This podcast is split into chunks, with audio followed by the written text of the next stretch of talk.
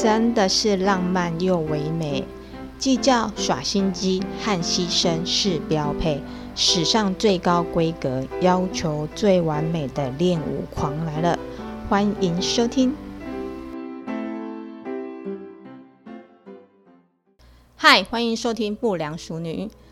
哇，好想念和朋友一起喝咖啡、看电影的日子。说实在话，我这种大条神经又蛮乐观的人，关了这么久，真的有点小焦虑了耶。那不晓其他人会怎么样啊？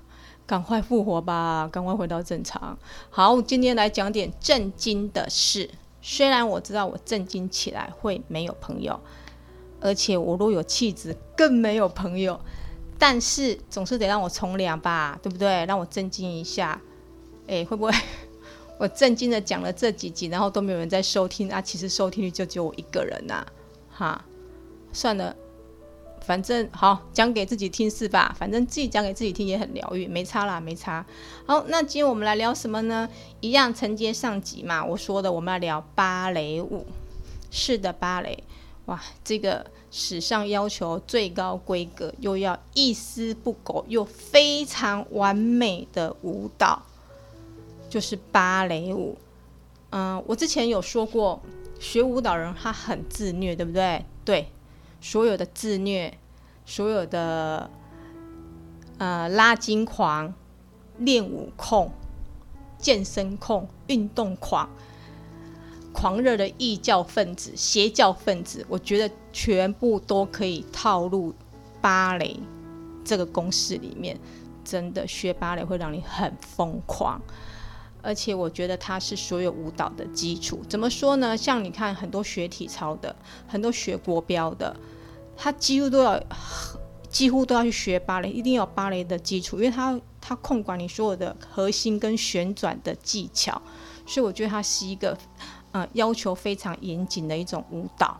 好，那我们来讲到芭蕾。其实芭蕾它是在一哎十九世纪在意大利的宫廷舞。那它大约是有五百年的历史。那它发它起源于意大利，但是它却是在法国里面兴盛起来的。是法国人给它拥有一套很完整的训练系统跟术语。怎么说？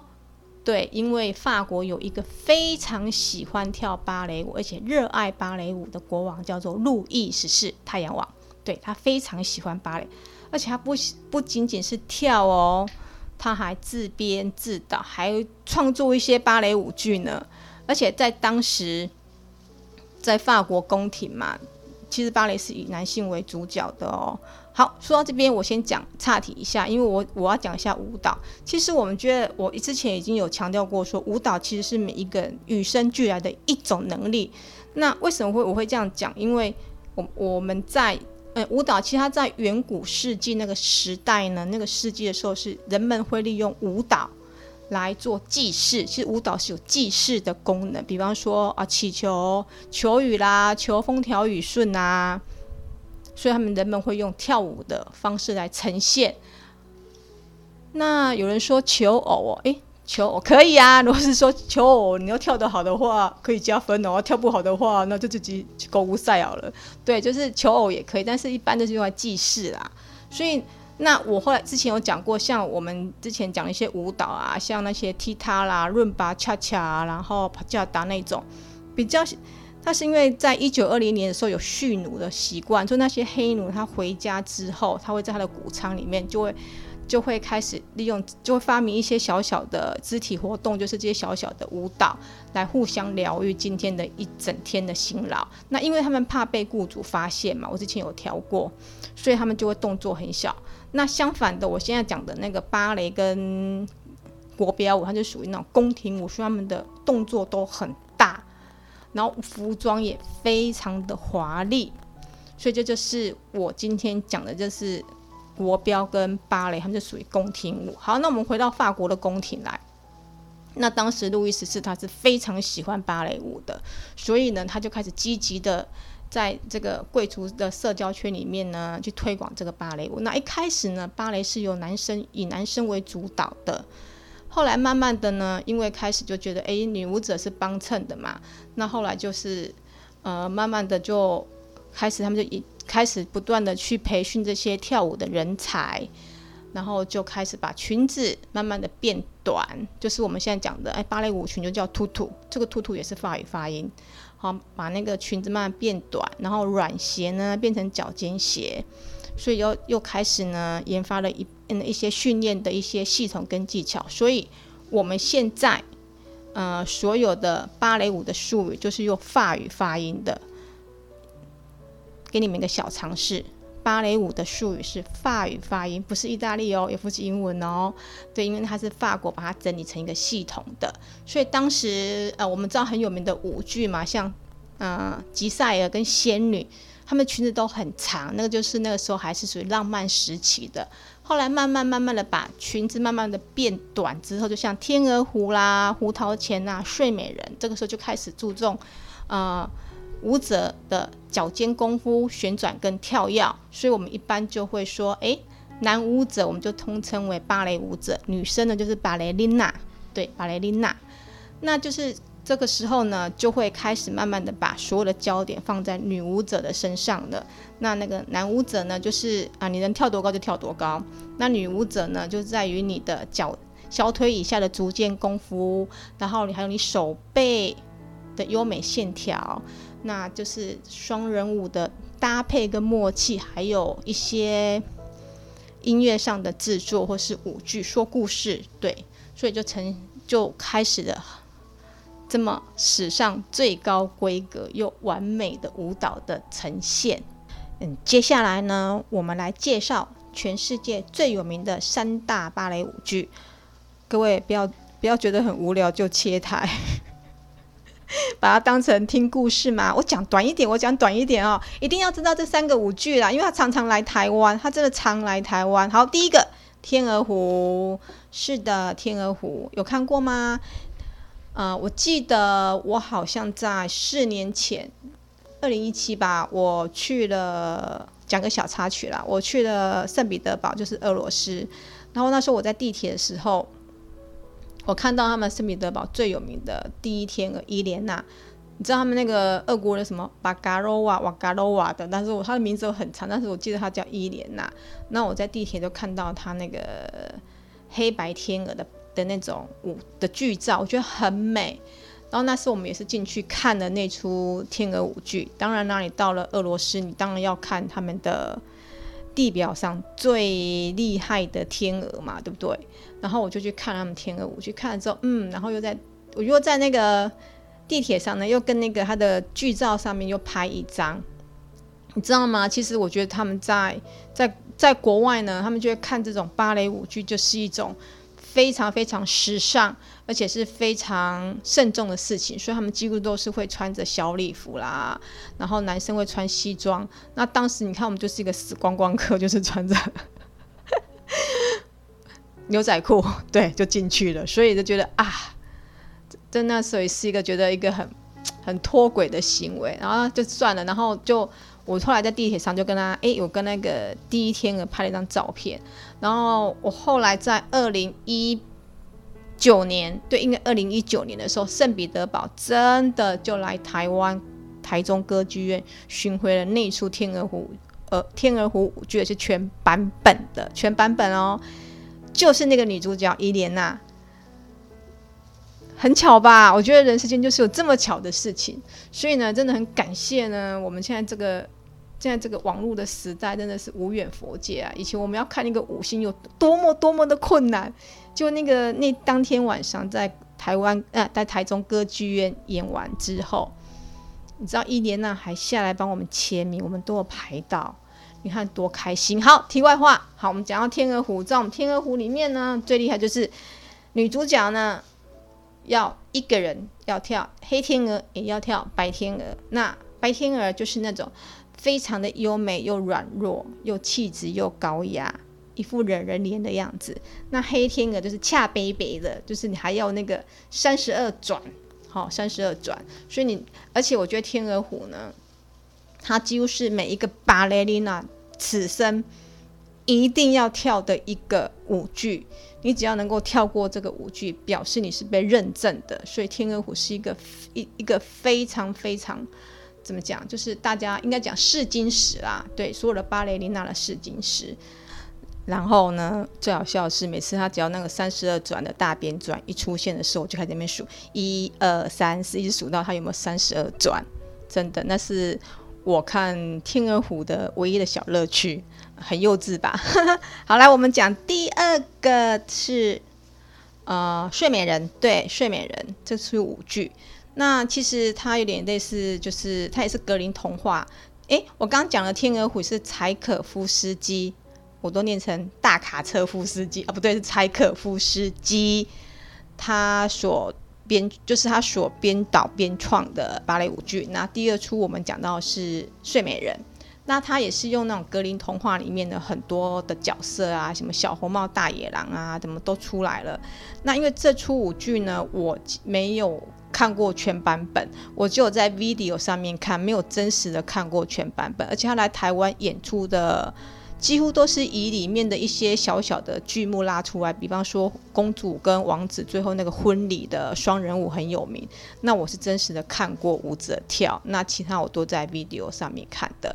那其实有时候我会很建议大家说，万一你想要看那个舞剧，那你真的没有办法亲临现场。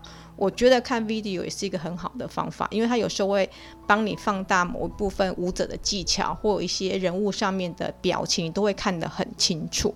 所以我很可以建议这个方式。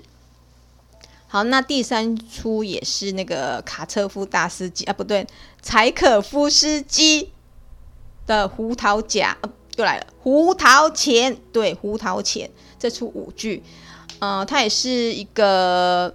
他是在国外，像圣诞节的时候，他都会演出的。因为这出这一出《胡桃钳》讲的就是圣诞节的故事嘛，就是那个小女孩克拉拉就收到一个圣诞节礼物是胡桃钳，胡桃钳王子，然后就晚上就在睡觉的时候做梦啦，就很多那种老鼠王啊。那这出舞剧呢，我也是没有看过全版本，在台湾。都看的，就是一些舞者来台湾演出的时候，有有点类似那种杂菜迷啦，就是我们说那种实景的什么什么什么都有，然后就会有跳什么花之圆舞曲啦，或唐梅仙子之舞，就是他可能跳天鹅湖的某一段，然后下来跳睡美人的某一段，那种那种整个那种大杂烩的就会看得到。那你要看到全版本的舞剧的话，基本上是天鹅湖会常常从俄罗斯飞过来。所以大家是有机会可以去欣赏的。所以我刚刚讲的那三大舞剧呢的入门款，《天鹅湖》啊，《睡美人》跟《胡桃钳》都是柴可夫斯基这位大师的杰作。好，那我们讲到那个舞剧的欣赏，像很多人说啊看不懂啊，没有关系，看服装、看演员、看道具、听音乐就好。然后我觉得，嗯、呃。我们讲到比较入门的款的话，像天鹅湖嘛，因为它常会在台湾，我常说过它会飞过来台湾，所以你不用紧张，等到疫情过后又会飞过来演了。那我觉得，呃，有有一个天鹅湖，我觉得我比较 shock 的是，你知道马林斯基是目前应该是在地球上最强的一个天鹅湖的舞蹈团，因为他们整齐划一，他们天鹅湖超美的，而且每只天鹅长得都一毛一样。那我在二零一八年的时候看到的就是他刚好来台湾，那他在台北国家剧院演的时候，我特别去看，是因为我想要看那个他们里面的首席是亚洲人，对，就是一个韩国人叫金基敏，你知道吗？金基敏他可以在。一个俄国的舞团里面当首席，那有多么的了不起啊！所以我特别去看他跳的那个舞姬，然后他是跟伊莲娜搭档，哇，真的真是让我大饱眼福啊！这个是我比较难忘的一个回忆，所以呢，我很推崇大家就说。啊、你可以去看这些芭蕾舞剧啊，然后去陶冶一下你对艺术的一些美感。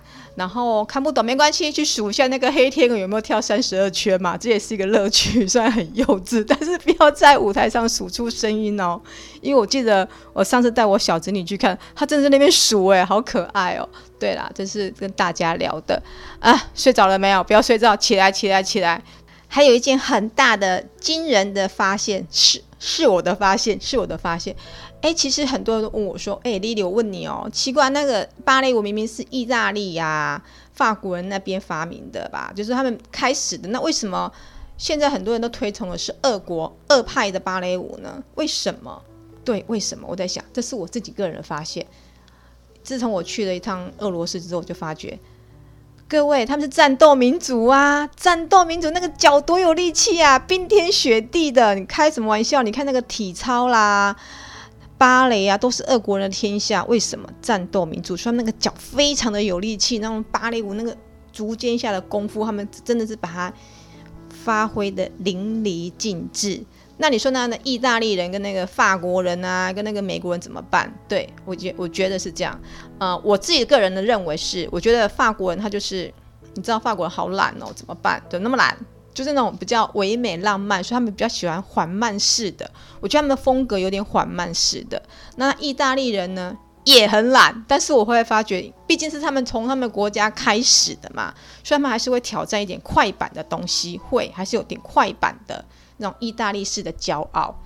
然后我觉得美国，美国有点创新。其实美国他们是比较融合，他们就是一个大熔炉，就是个创新。那丹麦的。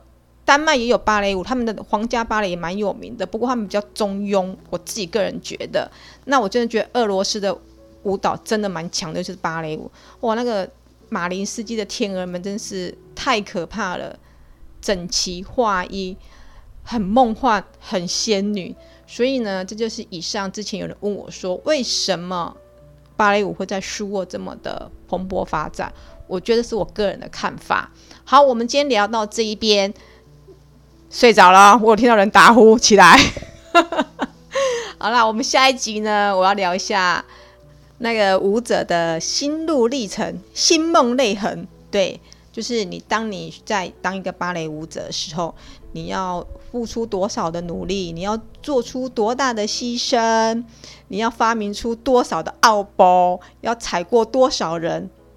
没有新三色，是很真实的爆料，大家不要想太多，就是讲得很真实啊。没有，只是让大家了解说，呃，很多舞者他私底下他他在努力，他的学习，然后他一些状况，让大家了解。不要老是说，哎，你们学舞蹈为什么下巴喜欢抬得高高的，走路都开开的，一副那种很懒散的样子？才不是，我们可是跟着在生活呢。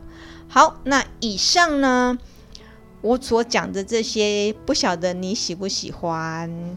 那如果喜欢的话，可以多多关注我，然后让我有一点点信心讲下去。不要老是好像是我讲给自己听，那我自己很疗愈。